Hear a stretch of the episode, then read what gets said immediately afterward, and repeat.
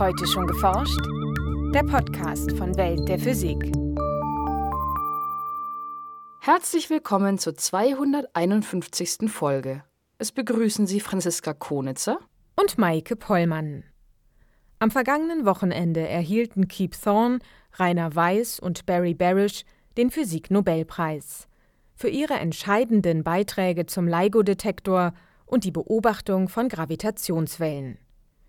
Wie man sich diese Verzerrungen der Raumzeit vorstellen kann, weiß Carsten Danzmann vom Max-Planck-Institut für Gravitationsphysik in Hannover. Es ist vielleicht besser, wenn ich das nicht beschreibe, sondern Ihnen einfach vormache. Das geht so. Witt, das war's.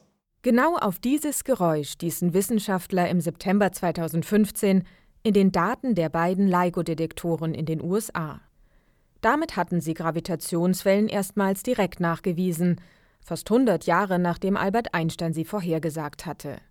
In diesem Spezial zum Physiknobelpreis erklärt Carsten Danzmann, warum die Entdeckung von Gravitationswellen schon bald Routine sein wird und welche Möglichkeiten das neue Feld der Gravitationswellenastronomie bietet.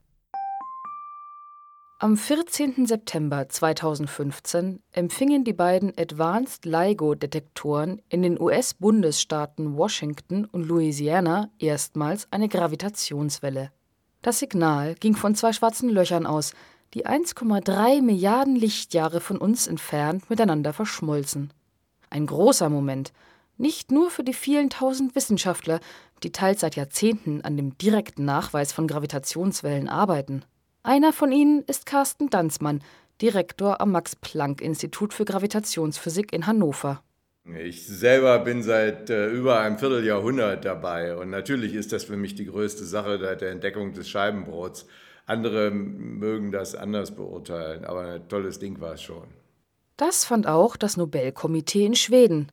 Es verlieh Kip Thorne, Rainer Weiss und Barry Barish den Nobelpreis für Physik 2017 für entscheidende Beiträge zum LIGO-Detektor und die Beobachtung von Gravitationswellen.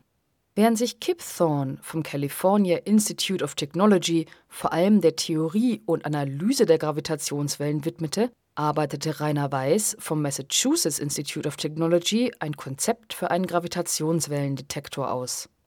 Thorne Weiss und der inzwischen verstorbene Ronald Draver von der University of Glasgow riefen das LIGO-Projekt 1984 ins Leben. Barry Barish vom California Institute of Technology leitete das Projekt ab 1994. Von 1997 bis 2005 war er dessen Direktor. Die drei Nobelpreisträger legten damit die Grundlage für den direkten Nachweis von Gravitationswellen. Das erste Signal nahm die LIGO-Kollaboration zwar im September 2015 auf, die Öffentlichkeit erfuhr von der Sensation aber erst im Februar 2016. Der Nobelpreis für die Gravitationswellen ist ein Paradebeispiel dafür, wie es eigentlich sein sollte. Da steht ja in den Statuten für die umwälzendste Entdeckung des letzten Jahres. Diesmal passte es ja fast. So, es hätte auch schon ein Jahr vorher sein können, aber da war es ein bisschen knapp. Wir haben ja veröffentlicht am 11. Februar und eigentlich ist die Deadline am 31. Januar. Aber dann im nächsten Jahr gab es keinen Weg daran vorbeizugehen. Und äh, dass das die umwerfendste Entdeckung des letzten Jahres war, ich glaube, da ist kein Zweifel dran. Nicht selten ist die Rede von einer neuen Ära der Astronomie. Laut Carsten Danzmann ist das durchaus zutreffend. Wir haben seit Tausenden von Jahren das Universum mit unseren Augen angeschaut. Und wir wissen, dass es ganz anders aussieht, je nachdem, welche Farbe wir benutzen. Mit Radiowellen, mit sichtbarem Licht, mit ultraviolettem Licht, infrarotem Licht, Gammastrahlung, Röntgenstrahlung. Jedes Mal sehen wir ein anderes Universum. Aber wir haben es immer nur gesehen. Wir haben es noch nie gehört. Tatsächlich sind 99 Prozent des Universums dunkel, senden also keine elektromagnetischen Wellen aus.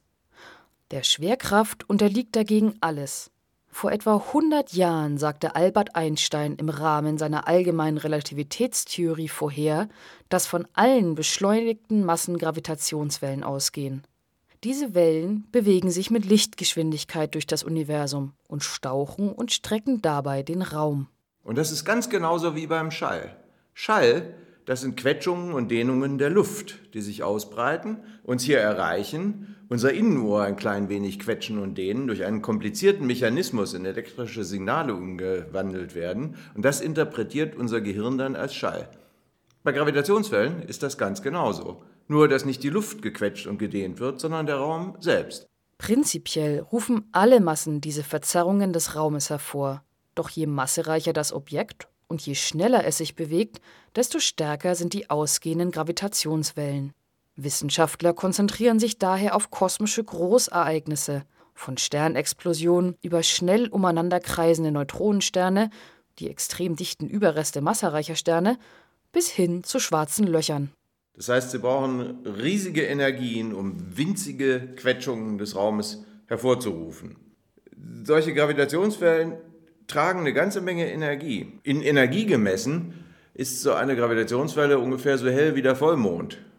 Aber weil der Raum so unglaublich steif ist, wird er nur ganz, ganz wenig gequetscht und gedehnt.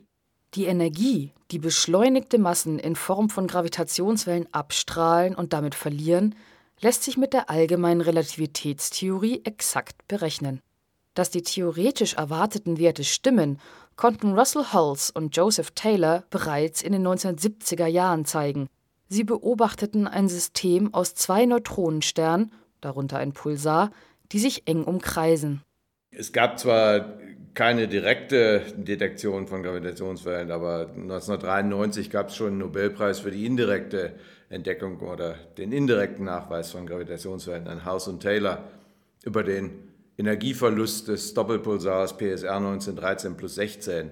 Also dass Gravitationswellen existieren, da hat so richtig niemand dran gezweifelt. Das äh, war also nicht eine Frage ob, ich würde sagen eine Frage wann würden wir sie nachweisen. Angefangen bei den ersten Versuchen in den 1960er Jahren ließ der direkte Nachweis von Gravitationswellen mehr als 50 Jahre auf sich warten. Das erste Signal stammt von zwei verschmelzenden schwarzen Löchern mit 29 und 36 Sonnenmassen. Die Quetschung und Dehnung des Raumes bei diesem ersten Ereignis betrug etwa ein Tausendstel eines Protondurchmessers. Und ein Proton, das ist das winzig kleine Ding mitten im Atomkern. Und Atome sind schon klein, Atomkerne sind noch viel kleiner und Protonen sind noch mal viel kleiner. Wir hatten schlicht die Messtechnik nicht. Es hat 100 Jahre gedauert, die Laserinterferometrie so weit zu vervollkommnen, dass sie so empfindlich war, dass man damit so kleine Längenänderungen messen konnte. Ein Laserinterferometer besteht aus zwei senkrecht zueinander verlaufenden Armen, durch die jeweils ein Laserstrahl läuft. Spiegel am Ende der beiden Röhren werfen das Licht wieder zurück, um die beiden Strahlen schließlich zu überlagern. Eine durchlaufende Gravitationswelle sollte einen Arm des Interferometers strecken, während sie den anderen staucht. Dadurch verlängern bzw. verkürzen sich die von den Laserstrahlen durchlaufenden Strecken und die beiden Lichtwellen schwingen nicht mehr im Takt, was sich messen lässt. Fünf Gravitationswellensignale von verschmelzenden schwarzen Löchern ließen sich mit dieser Methode bisher aufspüren. Künftig sollen die beiden Detektoren von Advanced LIGO noch empfindlicher werden und so auch schwächere Signale nachweisen können. Wir sind noch ein Faktor 3 von der Designempfindlichkeit von Advanced LIGO entfernt. Wenn wir den Faktor 3 bekommen, dann äh, ist damit das beobachtbare Volumen ein Faktor 3 mal 3 mal 3 höher, also ein Faktor 27. Und das heißt, dann haben wir ein Schwarzlochereignis jeden Tag. Während die erste Messung einer Gravitationswelle einen Nobelpreis einbrachte und die vier weiteren mindestens noch eine Pressemitteilung wert waren, wird der Nachweis künftig nichts mehr Besonderes sein. Ja, das wird so Routine, aber im guten Sinne. Denn man braucht Routine. Um Statistik zu machen, um eine Verteilung über das ganze Universum zu messen, braucht man viele, viele Ereignisse. Mit Hilfe dieser Statistik wollen Wissenschaftler beispielsweise überprüfen, ob schwarze Löcher vielleicht häufig genug auftreten, um ein Kandidat für die dunkle Materie zu sein, die sich nur über ihre Schwerkraft im All bemerkbar macht von der Forscher aber nicht wissen, woraus sie besteht. Neben den schwarzen Löchern gelang der LIGO-Kollaboration 2017 eine weitere spektakuläre Beobachtung. Zusammen mit den Kollegen am italienischen Gravitationswellendetektor Virgo empfingen sie erstmals ein Signal von zwei verschmelzenden Neutronensternen. und konnten sogar die Position der Quelle genauer einschränken. Einer von drei Gravitationswellendetektoren hat kein Signal gesehen. Nur sagen die Leute immer, wieso hilft euch das, nichts zu sehen? Dazu muss man wissen, dass die Gravitationswellendetektoren praktisch omnidirektional empfindlich sind. Also so ein Faktor 2 variiert das über den gesamten Himmel. Nur in einer Richtung nicht. Und das ist entlang der Winkelhalbierenden. Da ist eine ziemlich scharfe Nullstelle der Empfindlichkeit. Und wenn zwei von drei Detektoren ein starkes Signal sehen und der dritte nichts, dann weiß man, da muss es hergekommen sein. Demnach stammt das Signal aus der 130 Millionen Lichtjahre entfernten Galaxie NGC 4993. Astronomen empfingen aber nicht nur Gravitationswellen aus dieser Region, sondern beobachteten zusätzlich einen Gammastrahlenausbruch sowie ein optisches Aufleuchten am Himmel. Und dann gab es kein Halten mehr. Dann hatte man die Galaxie, die Richtung und innerhalb von zwei Wochen haben 70 weitere elektromagnetische Teleskope das Signal aufgefangen. Somit ließen sich die Neutronensterne nicht nur hören, sondern auch sehen. Das lieferte den Astronomen ein detailliertes Bild des Ereignisses, von drei Minuten vor der Verschmelzung bis zu mehreren Wochen danach. Auch wenn sich die Quellen unterscheiden, ähneln sich die Wellenlängen bzw. Frequenzen der bisher empfangenen Gravitationswellensignale. Kein Wunder, denn LIGO ist nur für einen bestimmten Frequenzbereich von wenigen Hertz bis zu einigen Kilohertz ausgelegt. Der Frequenzbereich hängt grob gesagt von der Masse der Objekte ab. Kleine Dinge bewegen sich schnell, große Dinge bewegen sich langsam. Was wir im Moment detektieren, sind Signale von Quellen mit einigen Sonnenmassen bis zu einigen Dutzend Sonnenmassen. Ähnlich wie es für das elektromagnetische Spektrum verschiedene Teleskope gibt, wollen Forscher wie Carsten Danzmann auch das Spektrum der Gravitationswellen in Zukunft mit weiteren Detektoren erkunden. Denn für schwarze Löcher mit der Millionen- oder gar milliardenfachen Masse der Sonne, die sich im Zentrum der meisten Galaxien befinden, eignen sich die derzeitigen Detektoren nicht. Darunter äh, kommt der Bereich der niederfrequenten Signale bis runter zum Millihertz-Bereich. Den werden wir demnächst eröffnen mit Weltraumdetektoren wie LISA. Da tummeln sich superschwere schwarze Löcher. LISA ist ein geplantes Laserinterferometer. Das Messprinzip ähnelt zwar dem von LIGO, doch die Arme des Weltrauminterferometers sind mehrere Millionen Kilometer lang.